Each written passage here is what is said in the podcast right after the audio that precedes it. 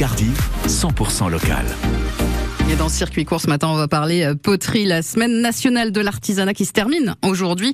On a évoqué le sujet sous différentes formes sur France Bleu Picardie, partenaire de cette opération.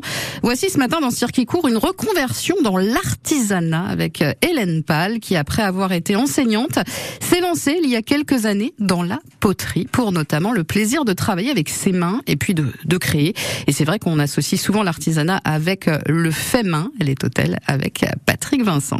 Bonjour Hélène. Bonjour. Alors quand on dit que c'est du fait main, là pour le coup c'est vraiment du, du fait main parce que vous, vous façonnez tous ces objets.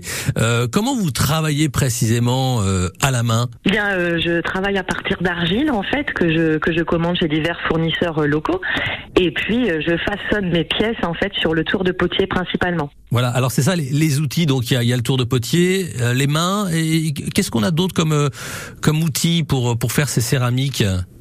Alors euh, le, panel des outils euh, utilisés en céramique est assez large parce qu'en fait on peut on peut travailler la terre euh, avec le tour de potier mais également au modelage et là on utilise plein d'outils de sculpture, les mirettes, les estèques, voilà toutes sortes de choses, des moules en fait pour pouvoir façonner et arriver à, au résultat qu'on veut. Et puis après il y a le, four aussi dans l'atelier. Parfois il doit faire chaud.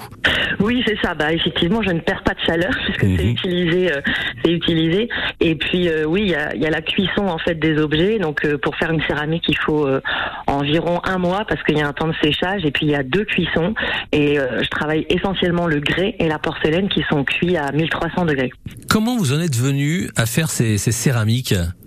Bah écoutez, par passion. J'ai commencé en amateur. Je cherchais, à, je cherchais au départ à travailler les métaux, et puis euh, je suis tombée sur un petit atelier de poterie, et euh, là, je suis tombée en amour. Et, euh, et puis vers 35 ans, j'ai dit, je serai, je serai potière à la quarantaine. Donc voilà, ce qui a donné suite à une, à une reconversion assez épanouissante. C'est la preuve que tout le monde peut s'y mettre. Et d'ailleurs, vous proposez des, des ateliers hein, de, de poterie. Oui, tout à fait. Alors je propose des, des stages deux fois par mois les week-ends. Donc on peut faire du tournage ou du modelage. Et puis je propose également des cours.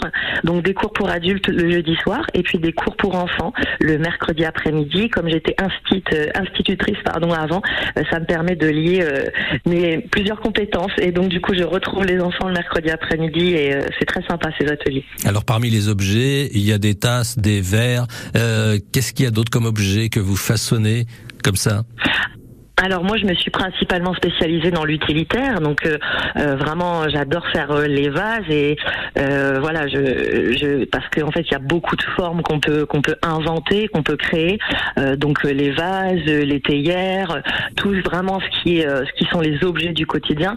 Et puis par la suite, comme ça fait que, que deux ans en fait que que j'exerce ce merveilleux métier, je peut-être j'imagine créer des choses un petit peu plus artistiques, développer différents de choses tout en restant un petit peu dans l'utilitaire quoi mais le, le champ euh, des possibles en céramique est vraiment très très grand Hélène Pal de Elna Ceramics au micro de Patrick Vincent pour clore cette semaine nationale de l'artisanat. Vous pouvez écouter ce circuit court sur francebleu.fr.